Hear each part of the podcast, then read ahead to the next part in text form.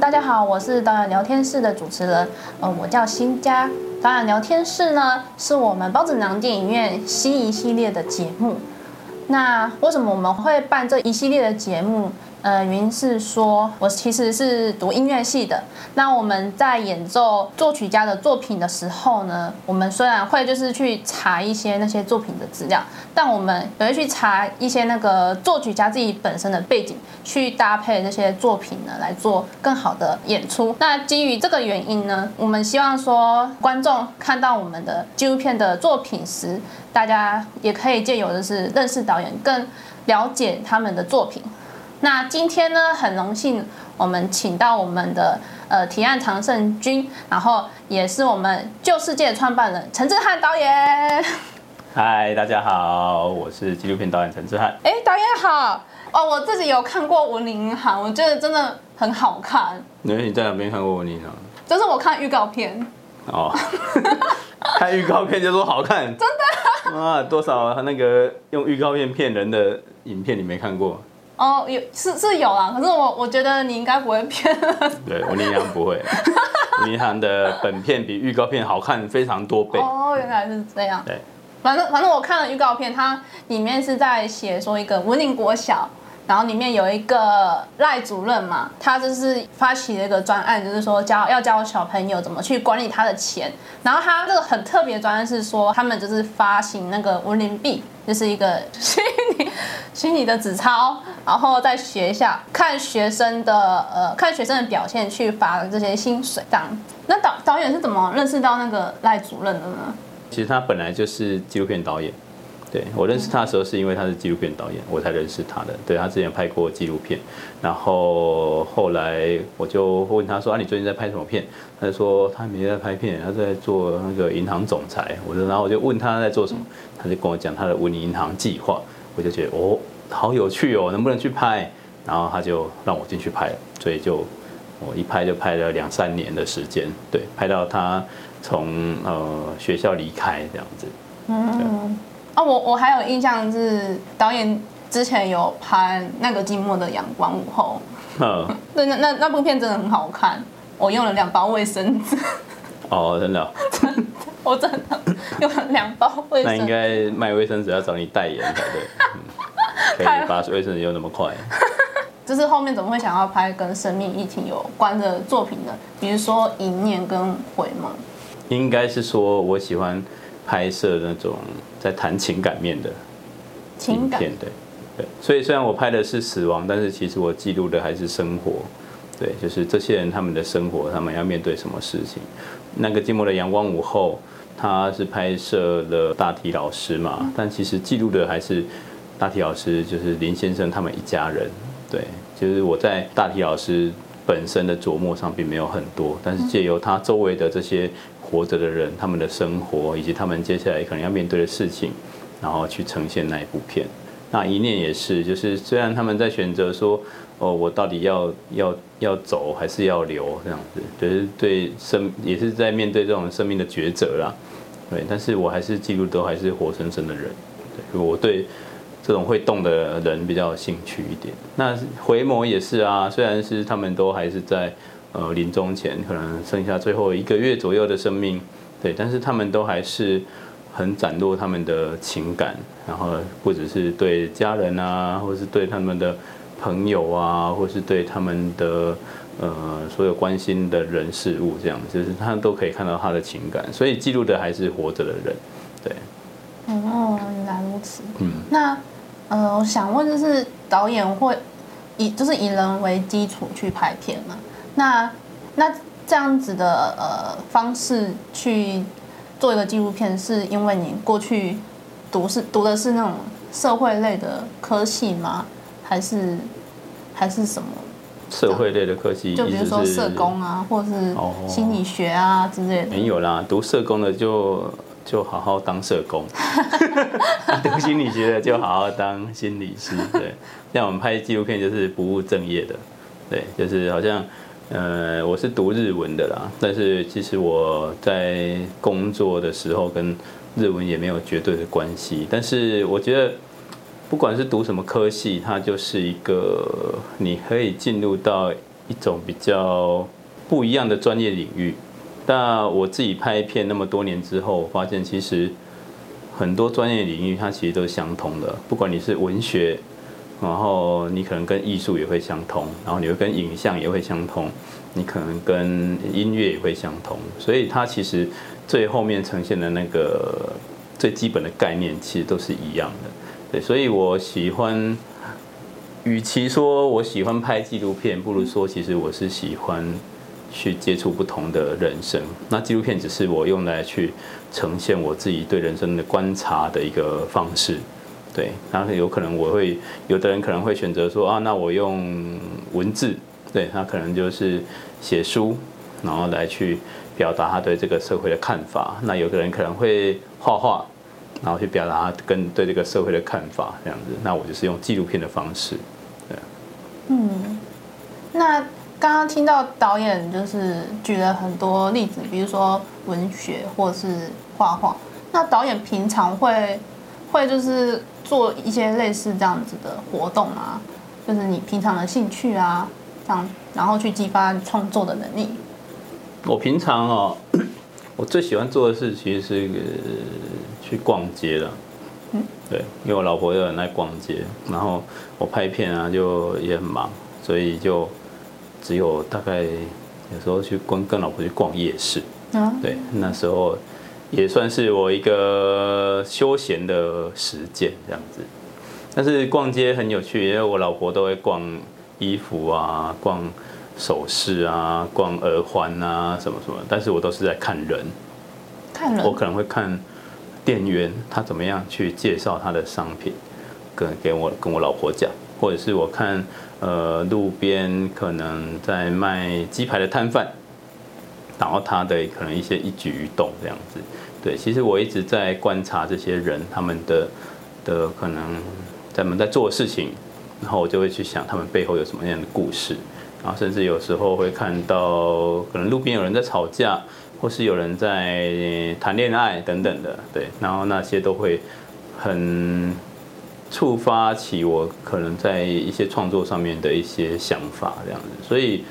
呃，我是一个很喜欢观察的人啊，然后不管观察什么，我觉得只要你很认真看，然后去看到底这些人在做什么，然后他们做的事情到底意意义是什么，这样，因为每一个人他会选择做一件事情，一定有他的意义存在，对，然后你去把它看得出来，或者是你去呃用预测的，或者是你用想象的去把它有一个轮廓出来，我觉得那个过程对我来说是一个蛮大的乐趣的。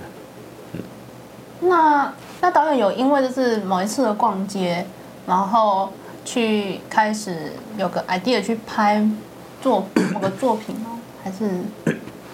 其实我不会把这种生活上的事情跟作品做一个直接的连接啦，因为我觉得他本来就不是这样子去思考，不是说哦，我来路上看看有什么作品可以拍这样，他反而是有点像我是在还是在累积。我累积我可能怎么样去认识人，怎么样去了解人的那个过程，然后累积我对这些事情的经验，怎么样去观察这些人他们在做事情的经验，对，这些都是累积。那什么时候会用到，或是我在哪一部作品里面，可能这一个场景或这样子的举动，就会不经意的被我记录下来，这样。所以常常我在拍的这些人啊，有时候他们在做的事情，他并不是我第一次看到，或是第一次发现。那可能我在某一天逛街，或者某一天在路上走路的时候，我观察到了某一个人在做的一件事情，对，那他就我就比较好预测说接下来可能会发生什么事情，对，所以那些过程对我来说都是一个一种练练习跟那个经验的累积这样子，那不会是不会那么直接的说哦，我要去路上看看有什么样的题材可以来拍摄，或是我什么遇到创作上的瓶颈，然后我要去。呃，做什么事情，然后可以有一些那个突破这样子。如果说遇到创作上的瓶颈，我比较会常做的是，应该去，比方说去看展啊，或者去逛书店啊，或者是去看画啊，或是去听音乐啊，或是就是做不同的事情。对，但是可能也是跟这种我们所谓的艺术相关的，那常常会那比较有比较会有机会会激发起我其他。可能在那个瓶颈上面，然后怎么样去突破的那个的关键，这样子，对。哦，我在看看到导演的办公室还蛮多，海贼海贼王吗？还是？那 是蛮蛮多植物。哦，是植物啊。老导演就是平常会种种花，当农夫这样。对啊，其实那个都算是一种兴趣啦，因为我觉得。你在看植物啊，然后它好像越长越高，或是它一直有在变化，对，我觉得那个都是很有趣的事情，而且它会让你好像在 follow 一件事情的进度的那个感觉，对我，所以我还蛮喜欢就是种这些花花草草的，而且而且我种的东西也很有趣，我不知道跟这个跟拍纪录片有没有关系。就是有些人会特别挑说啊，我要种什么花，然后我要种什么植物，然后它可以长成怎么样，然后它可以怎么样就会结果还是什么的。可是我没有想象那么多，我就是有什么我就种什么。比方说，我可能苹果吃一吃，然后有苹果籽，我就哦拿苹果籽拿去种好了这样。然后我如果吃葡萄有葡萄籽，我就把葡萄籽拿去种。然后吃吃芒果有芒果籽，我就把芒果籽拿去种。对。那会不会涨呢？我也不知道。但是呢，我刚刚讲的，除了苹果没有涨以外，芒果、葡萄，甚至洛梨，然后还有什么？木瓜。木瓜，对，木瓜也涨了。然后我觉得还有一件我觉得蛮有趣的是那个呃回眸里面，如果有看过回眸的观众啊，你会看到那个师傅们啊在剪那个那个叫什么秋葵。嗯。对，啊那一颗。有一颗枯萎的秋葵，后来我把它剪下来，我影片里面有拍出来，然后后来把它剪下来，然后就种在我办公室外面，然后它也长出来了。对，所以我其实是随便丢，让它随便长。对，然后如果有需要我在整理的时候，我再去整理一下，但是我都不会做太大动作的整理，因为对我来说，我重点不是说我要种什么，而是我在种的那个过程，就是我在观察它们。然后好像你可以看到一些那种生命力的展现，那对我来说是很特别的一件事。比方说木瓜的籽就是那么小小的一颗黑色的，然后现在长得就可能比这个摄影机还高这样子，我就会觉得哇，这个真的是这种生命啊，就是会有很强的韧性啊。我记得我我我那个木瓜，因为它长越来越高之后，我要帮它移植。哎，结果它的根呢，就是不是长在我的花盆呢？它是穿出我的花盆，然后伸到那个底下那个水沟里面去。我就觉得哇，这个这些植物真的太厉害，就是它们一有机会，然后就要在那个土地上面抓住，然后开始去吸收养分，这样，然后让它们自己可以越来越茁壮。对，我觉得种树啊，或是种这些花花草草，其实给我非常多的这种。算是乐趣吧，然后我就看他们的生长模式，都还蛮有趣的。哦，原来如此，这木瓜也蛮厉害的。我觉得刚刚事情真的很有趣。那刚刚有听到导演说自己好像是日文系的，那日文系跟跟纪录片好像相差有点远，就是嗯，好像没有什么关联。那是什么样的呃原因，导演会来拍纪录片呢？这个要讲到很久，有可能是因为我是日文系的吧，所以在大四的时候啊，除了我们的那个毕业的报告以外，其他时间其实都还蛮蛮空的。那有一天我就遇到一个朋友，然后呢，他是在协会，就是一个非营利组织里面当志工，然后就问我说：“哎，那你要不要来当志工？”这样，那我想说闲着也闲着也没事做，好，然后我就去当志工这样子。然后那个协会呢，他们呃，他们有两个部分，志工有两个部分可以参加，一个是活动组，然后一个是摄影组。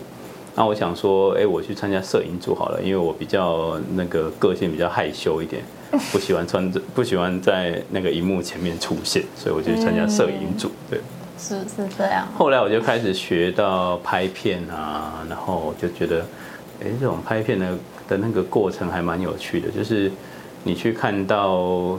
这些人，然后在镜头里面做的事情，跟我平常就单纯的用眼睛去看他们，好像不太一样这样。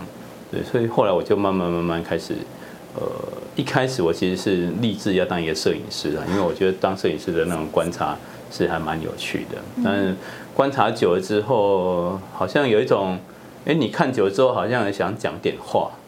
对，就是好像你带一个空间里面待久了，你看到很多看到很多东西，看到很多东西，然后我觉得好像有一些话应该要讲，或是有一些事情应该要表达这样子。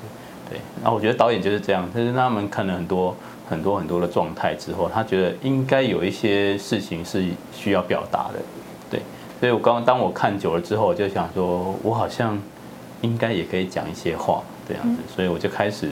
从事自己的创作，对，开始想要拍一些呃，我们所谓的纪录片这样。但其实纪录片是很广泛的啊，不是说我们现在拍的作品，其实我拍的那些作品才叫做纪录片。其实纪录片很多很多，但是我讲的是我现在开始想要做我想要做的那种纪录片这样子。嗯，对，就是导演刚刚说，您开始是因为去做志工，然后学摄影组，嗯，嗯，可是。可是其实影像它应该也有蛮多影片类型，那为什么会选择纪录片呢？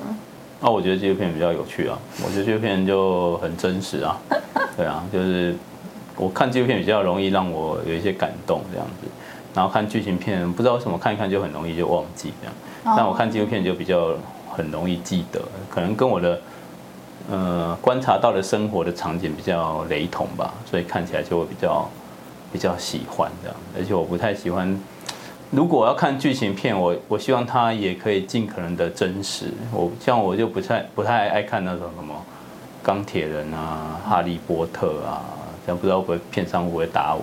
反正只有我一票，应该是没差了。是是是因为动画太多吗？还是因为那个不是真的？哦，剧情不是真的。对啊，怎么会有钢铁人？怎么会有雷神索尔？怎么的？那是神话，对啊，又没有这种东西啊，对啊，啊，所以我观我平常我看不到这种东西嘛，嗯，所以那那样东西就吸引不了我这样。但我不是说我不会去看，我是说如果在选择底下，我可能不会去，好像变成哦，我很喜欢看这样子，对，那我还是会去看啊。那个什么钢铁人，不知道每一集我好像都有看过，对，就是就是有时候要看一些爽片啊，嗯，对对对，对，看一些爽片也可以去激发一些你的。你的想象力，或是抒发一些自己的情绪，这样子，对。那其实我我我对于那种那样子的创作方式没有任何的意见，嗯，对，那纯粹是个人的喜好。我也曾经看那个那这叫什么史事哦，嗯，对，那也是漫威的嘛，对。嗯，我看的时候我就看到，哎，他们这种在讲故事的手法好有趣哦，对。但其实看这样的的内容，其实它也会激发一些我创作上面的的思考，这样子。所以我没有不喜欢，我只是应该是没有排斥啊。但是如果比较起来，你要说，哎，我比较喜欢纪录片，对啊，就是比较起来是这样子。哦，导演感觉是一个很很实在的人呢，就是喜欢真实的。对啊，我吃东西也不太喜欢吃汤汤水水，我喜欢吃有料的汤汤水水。那你也不喜欢粥啊、面线啊，那个我都不太喜欢。面线你也不喜欢？嗯，不喜欢。那那你都喜欢吃什么？就是不要汤汤水水的就好了。不是，全部都是肉，或者是菜，就是不用不用都是，但是你就是，比如说汤面，我可能比较喜欢吃面，然后里面的料，对，但是不一定喜欢喝汤。那如果粥的话呢，粥的里面没什么东西，就是粥，面线也是啊。对，我喜欢这种好像填充了很多的东西的，像那棉花糖我也不是很喜欢，但是我喜欢吃那种很硬的糖果这样。啊，哦，那我觉得那个好像可以吃比较多，软糖我也不是很喜欢。嗯，我还听说导演不喜欢喝酒。我我我喝酒会起酒疹，我也不喝酒，所以如果有朋友看到这个呢，千万不要找我去喝酒哦。但是你要去喝酒，我可以陪你去，但我会喝可乐或者喝雪碧这样子。对不是导演喜欢吃火锅吗？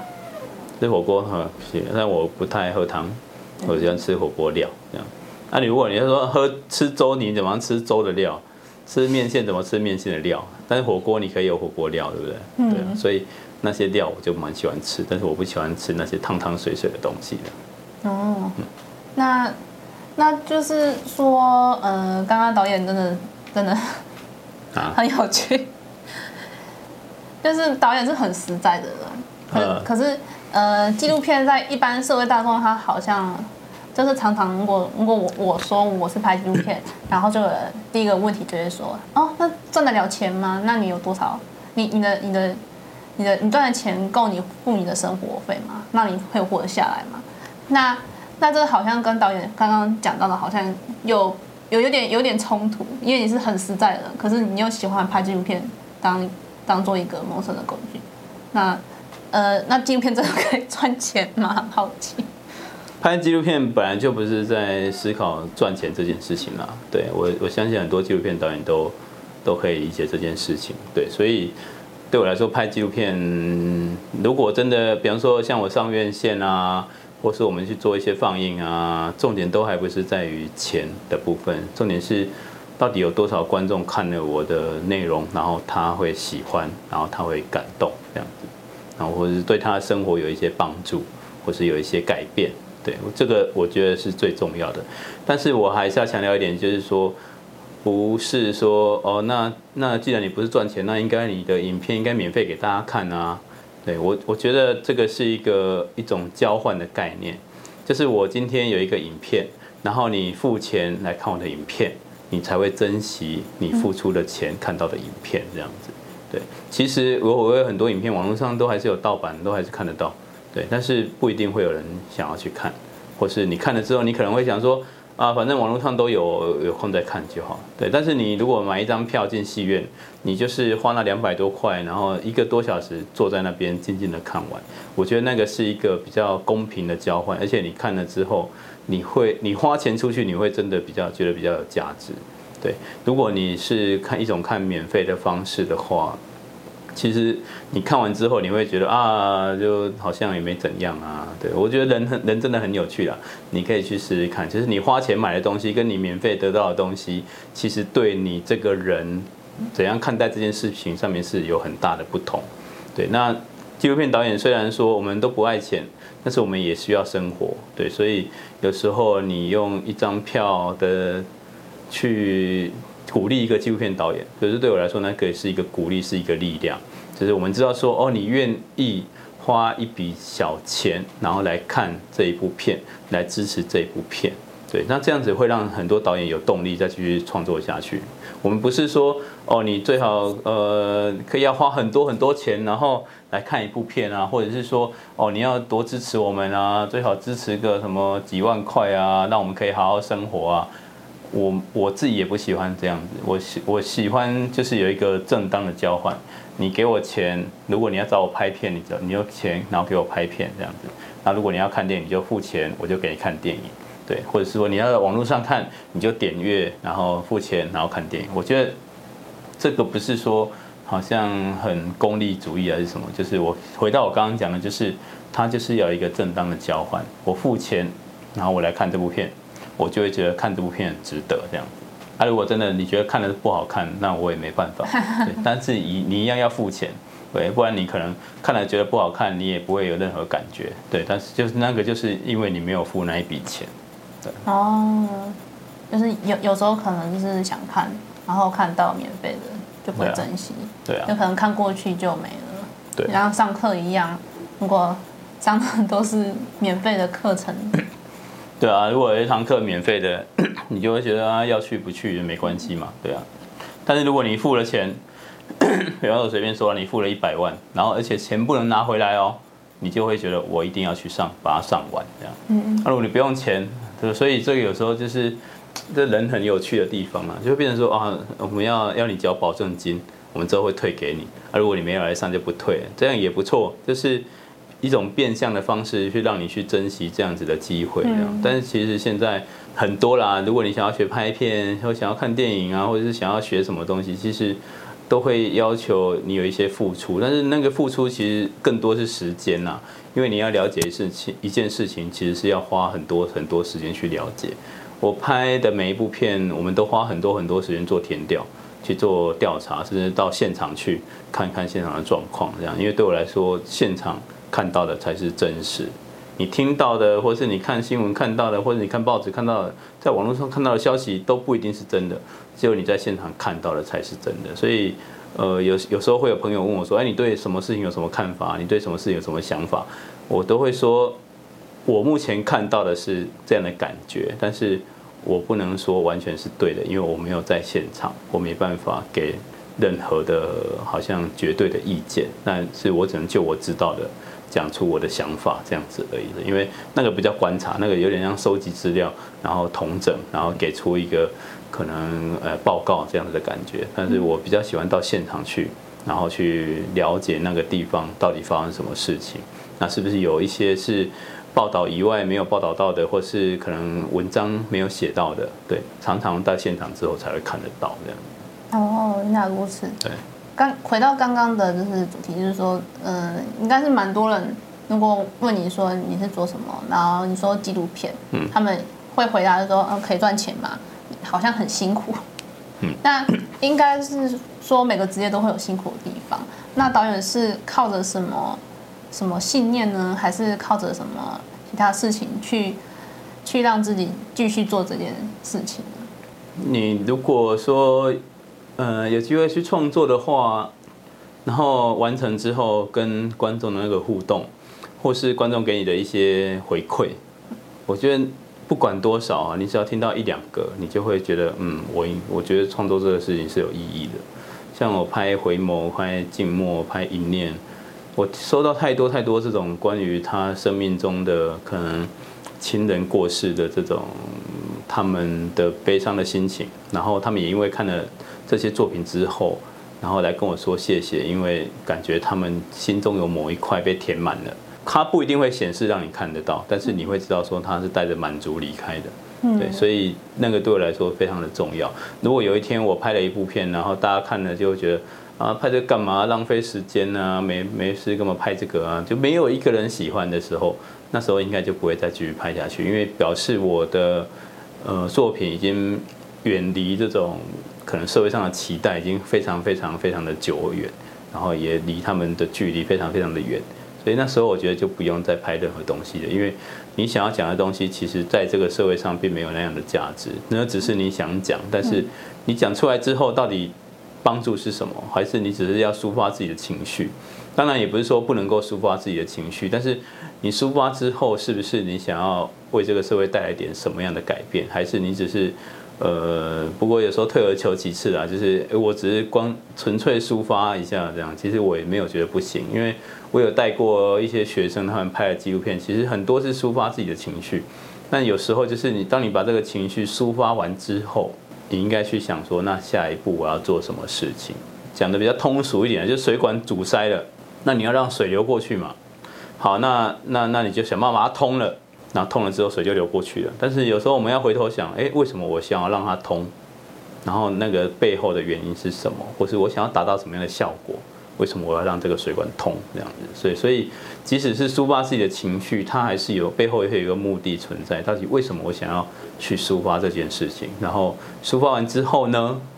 然后你就会觉得，呃，人生就太平了吗？好像也不是这样。通常你有时候你去找到那个让你觉得那么的郁闷的点到底是什么，然后你去面对它，去解决它，这样子。对，我觉得这样子可能你的作品不一定是对你的观众有帮助，但是对你自己会有很大的帮助。那我还蛮常强调，就是你一定要先了解自己，你才有办法去拍纪录片，不然你在拍的过程就是慢慢了解自己的过程啊。那最后一定会有一个答案，就是但那答案是什么？每个人都不一样。对，但是就是去找出你生命中想要有的那个答案。对，导演刚刚有提到说，就是呃，拍作品的目的嘛，嗯，有两个，一个是抒发自己的情绪，嗯，另外一个是想要想要说话。那导导演有有有哪些作品是 抒发自己情绪的拍的吗？我吗？好像印象中好像比较少。如果你有办法，你就把它结合，因为我们在讲说的那种影片的观点，嗯，对。影片观点就是我在看这件事情，然后我提出一个我怎么样的意见跟想法，我看到的是什么？对，这个让观众知道。那那个其实就是一种抒发自己的情绪啦。对，因为你看到了，你要讲话，对，那个就是一种抒发情绪，不不一定是那种啊，我很愤怒啊，我想要杀人啊，我想要打人啊，我想要去干嘛干嘛的，那个才叫抒发情绪，不一定。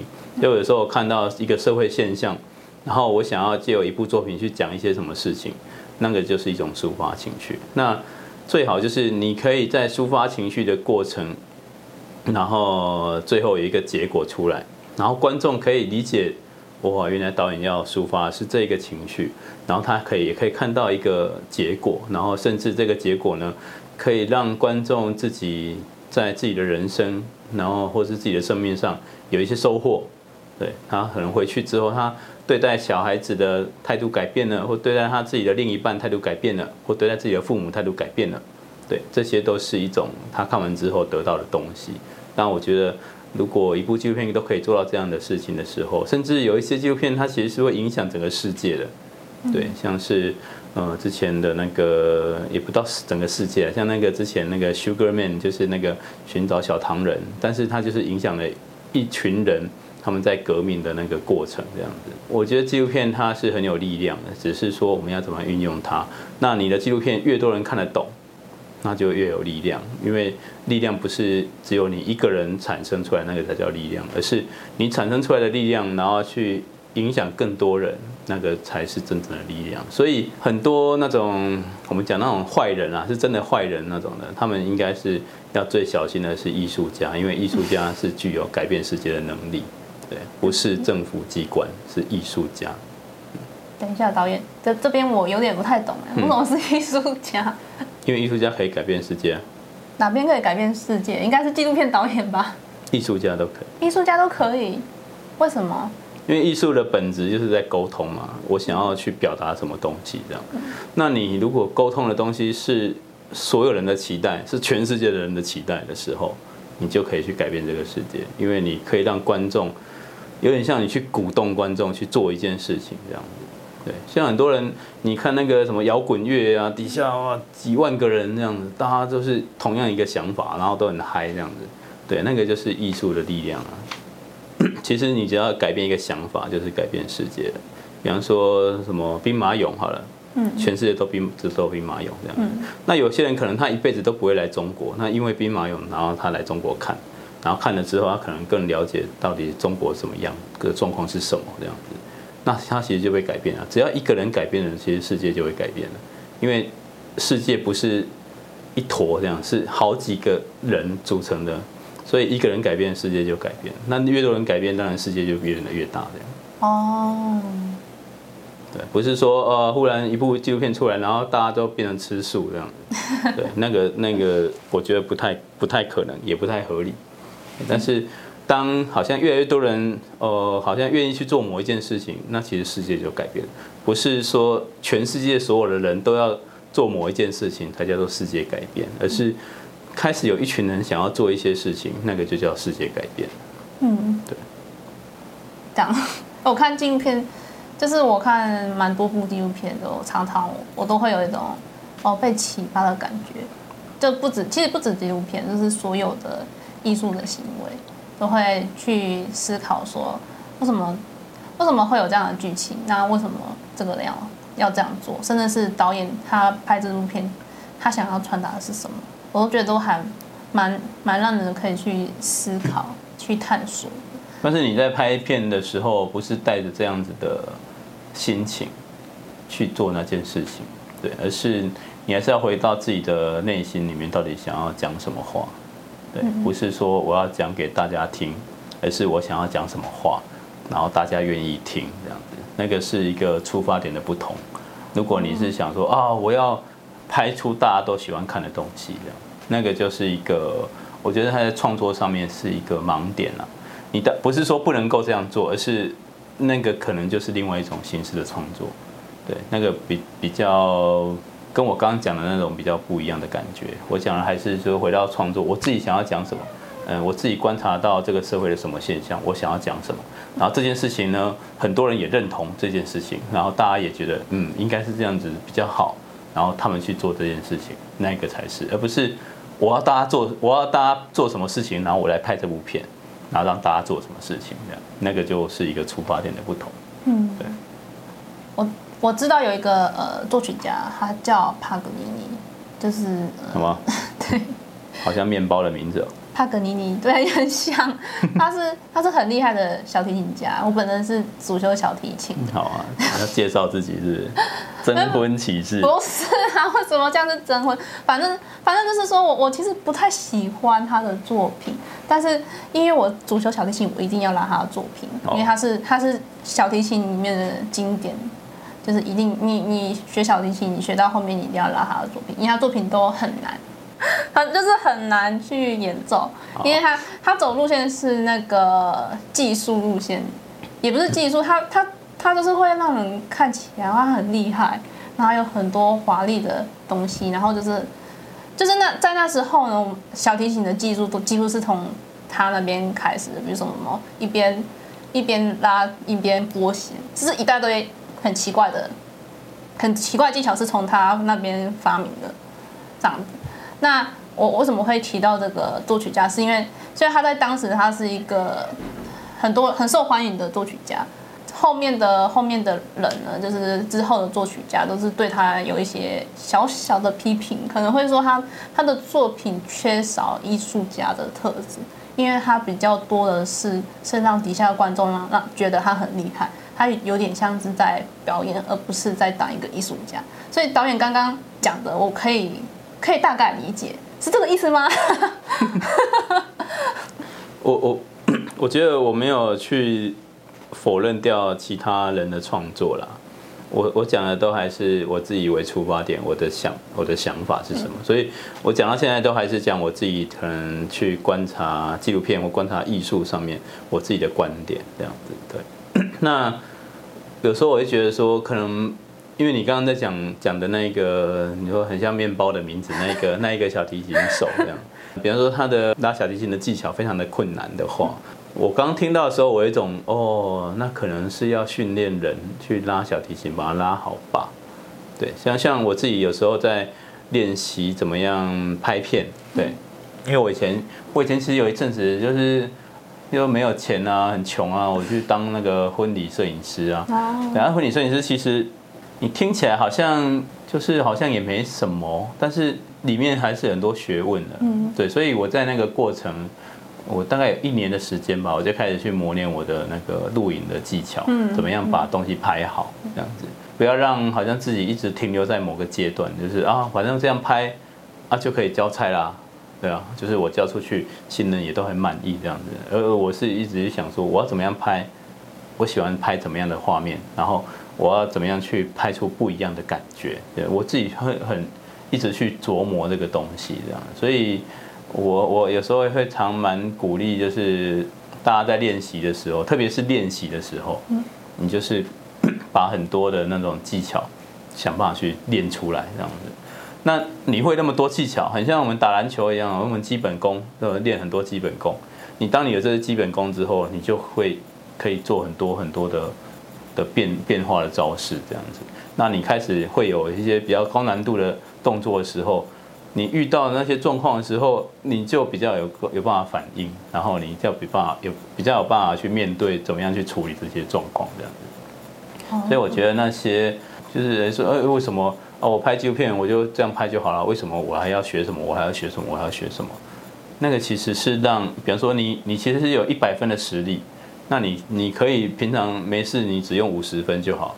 但是你不能够只有五十分，你平常每一次都用到满，用到五十分，你就会很累。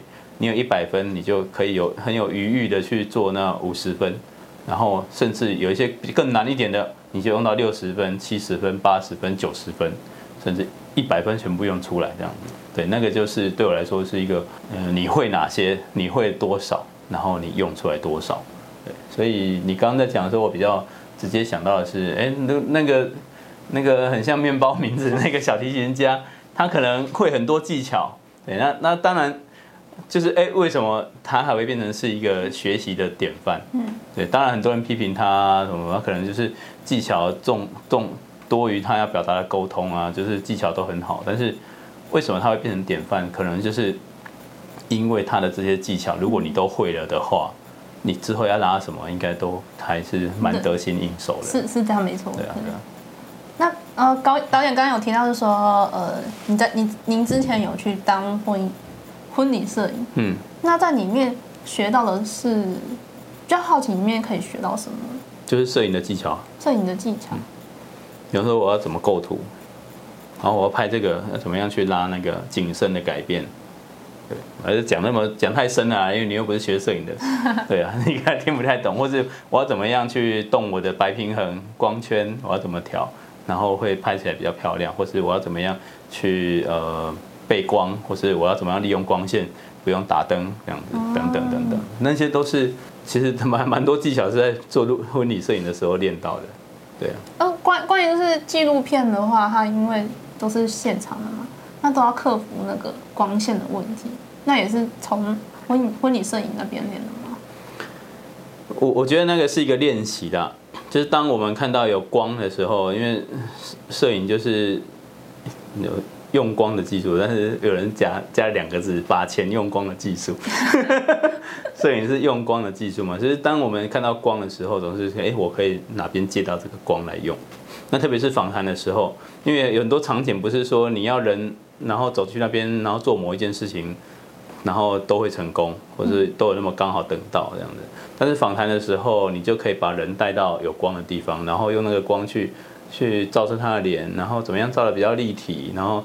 看起来比较好看一点，等等的，这个就是需要练习的地方啊。这个就就是如果你在特别在婚礼现场，有时候那个光的那个来源啊，或者是它那个颜色啊，是很千变万化。那时候你如果在现场拍那个访谈，就会有一种嗯呃变来变去的那种感觉啊。所以，所以我在那边也练了大量的手持。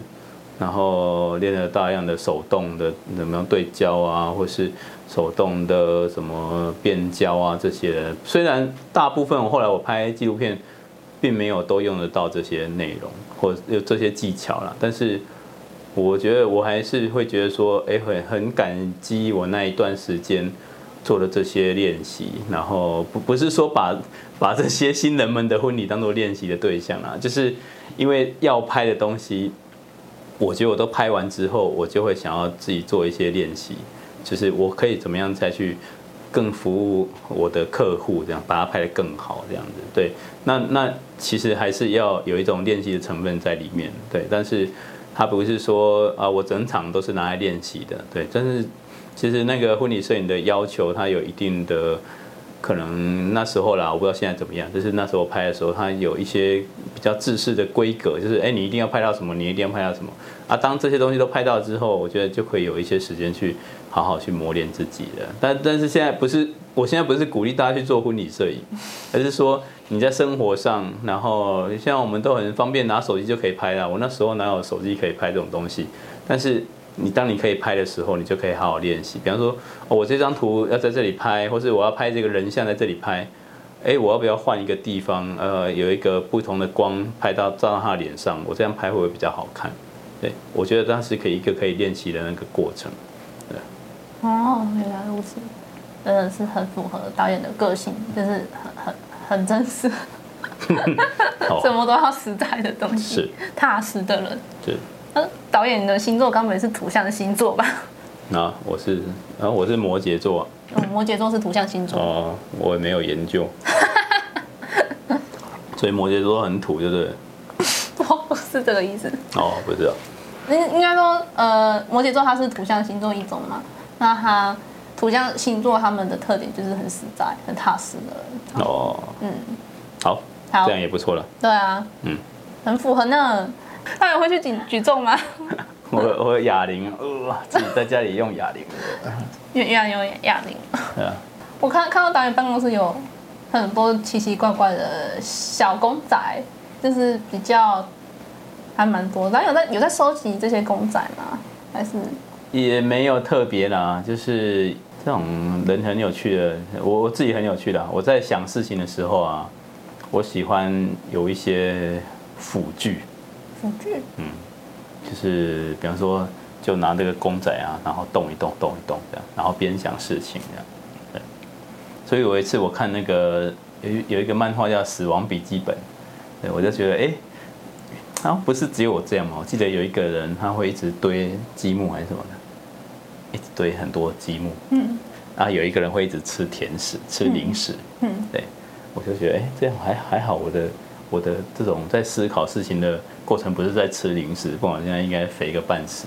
对，我是在那边弄一些东西，然后有时候我会拿一些简单的乐器啊，然后让它弄一点声音啊，好像有一种去稳定一些事情的感觉。对，我有时候是这样，就是好像很多东西都很混乱，还在思考的时候，然后你有一个东西是你可以控制的，对，那个好像就会让其他周围的事情就慢慢慢慢的沉淀下来。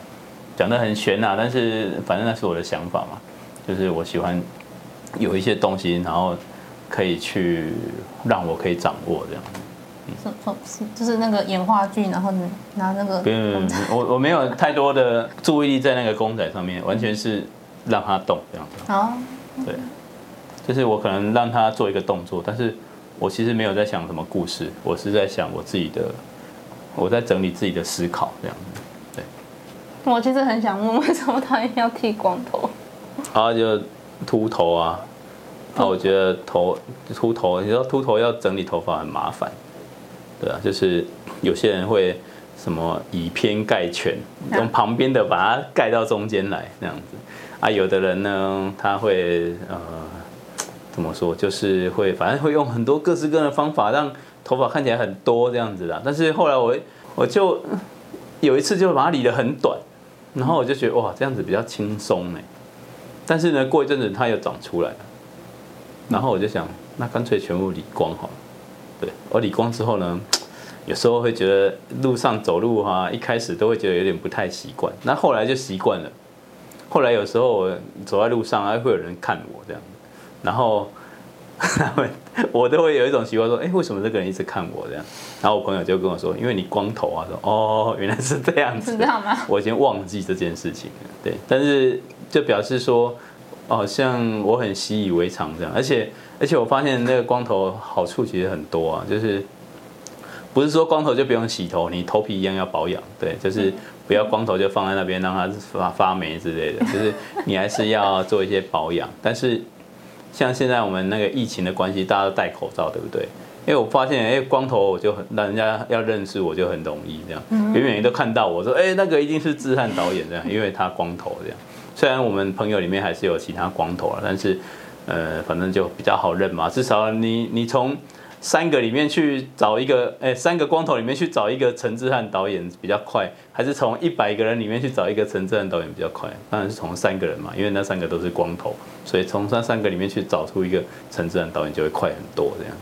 那那冬天比较冷啊，需要保暖，然后有时候睡觉我会把它盖住，这样会比较好睡这样。他他有自己的小被子啊。没有，就是一个头套啊。我以前都戴头套，但是后来我想说，我要想要练习一下冬天不戴头套会怎么样。对，那现在到目前为止我都还没有戴过，就是大家拭目以待。对，就是我看能不能撑过这个冬天都不用戴头套。真的这样？嗯，头不会痛吗？也就是要想办法嘛。我觉得这个还是习惯啊。也就是说，我之前认识一个一个从什么什么加拿大来的。的朋友，然后他说：“哦，台湾好热哦，哦，那时候台湾寒流呢。”他说：“台湾很热。”然后我讲：“哇，这真的是习惯。他在那个可能比较北边的地方出生，他就很习惯那种很寒冷的天气，所以他的体质就比较耐寒。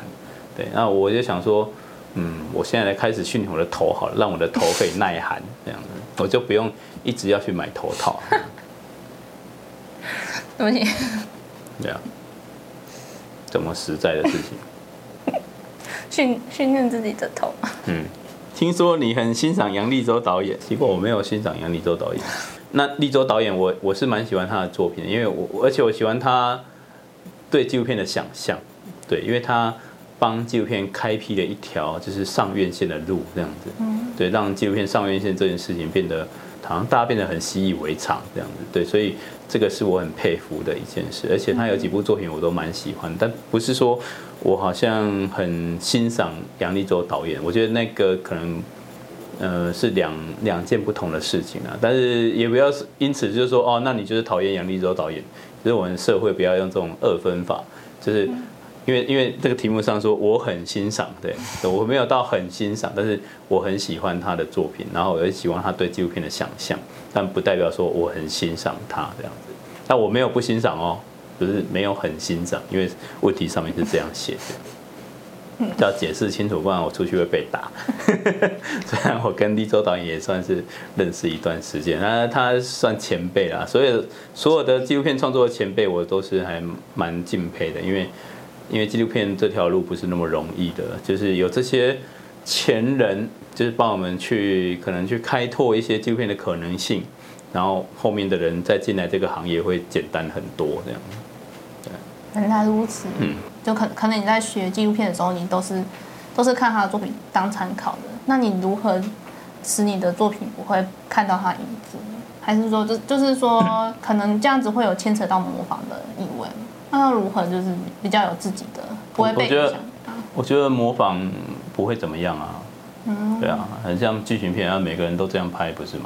嗯，对啊，然后跑步也是每个人都这样跑啊，也不会有人忽然倒着跑这样，然 后跑世界第一，就是 模仿本身不是问题，因为你本来就有你的观点，那你是用那个形式去创作这样子，对，那他呃，如如果有看过我的作品，跟看过立州导演的作品，或是其他纪录片导演的作品，其实每个人创作的方式都很不一样，对，但不是说模仿就整部片都照着这样子拍这样子，这样。怎么拍都拍不出来啦，因为你就不是这样子思思考了。你本来就会看一件事情，比方说我来拍大体老师，跟其他导演来拍大体老师，一定会不一样。即使他要模仿我拍，哦，我我也去找一个大体老师的家属，然后看看他们的家人，哦，对于可能林太太成为大体老师的感觉是什么，然后他们家人接下来要讨论，呃，林太太要葬在哪里这样子。即使这些故事都吻合，拍出来还是会长得不一样。对，然后他还是有他的，呃，可以被可能可以被重视的地方，因为一定会有导演他自己的观点。那即使我们的观点很接近，但是完成的程度也会不一样。所以我觉得模仿不是一个问题，但是我没有那种好像跟着某一个导演，然后我就学他怎么拍片这样。呃，一开始教我拍片的是是一位叫蔡笃义的，对，他是我在协会的时候，他教我拍片那。那时候我们也是拍纪录片啊，但是他学的是剧情片，那他的专长是收音，所以他其实是现在业界还算是蛮知名的收音师，对，也收也反正也拍电视剧，也也也接录影这样的，他是收音师，但是他是带我入门的。那我开始接触到我们现在这个所谓的纪录片，比较是吴泰任导演，他现在呃名字又改回来叫吴静怡导演，对，然后。但是我的作品跟他的也长得不太一样，对，因为他的作品都有他自己在里面，但是我的作品很少也会有我我的内容在里面，有时候会有一些对话啦，但是不多，对，就是我比较是一种，嗯、在在摄影机后面观察的那个的创作者这样子，对，这就有点像观察式纪录片的那种感觉这样，但是不代表说我就完全不会出现。呃，声音在镜头里面，对，那个是一个有点像我创作的习惯啊，就是我习惯去观察，这跟我刚刚说我喜欢去夜市观察人，那他们在做什么，其实意思差不多，就是你这个人的个性啊，你的平常的习惯啊，然后你可能呃跟人相处的状况是怎么样，你拍片就大概是长那样子，对。嗯，所以所以自己跟别人相处会影响到拍片。对啊，如果你这个人大家都很讨厌，你怎么拍得了什么片？你去跟你的被摄者，如果大家都很讨厌你，你去跟你被摄者怎么样讲话，应该就会有一个点是你的被摄者也会不喜欢你的。嗯。那如果大家都很可能哎，可能很欣赏你某个地方，那你的被摄者可能也会欣赏你那一个地方，这样子就是都会有相关的，因为我们没有把人切成那么的细。对，我拍片的时候我是拍片的样子，回家我是回家的样子，呃，然后在公司我是公司的样子。我们可以扮演不同的角色，但是这里面一定会有相关联，不可能是哦，我拍片的时候就很严肃，啊，平常就嬉皮笑脸，然后在家里呢我就任劳任怨这样子，一定可能会有这三种类型，但是一定会有某一个东西是相关的。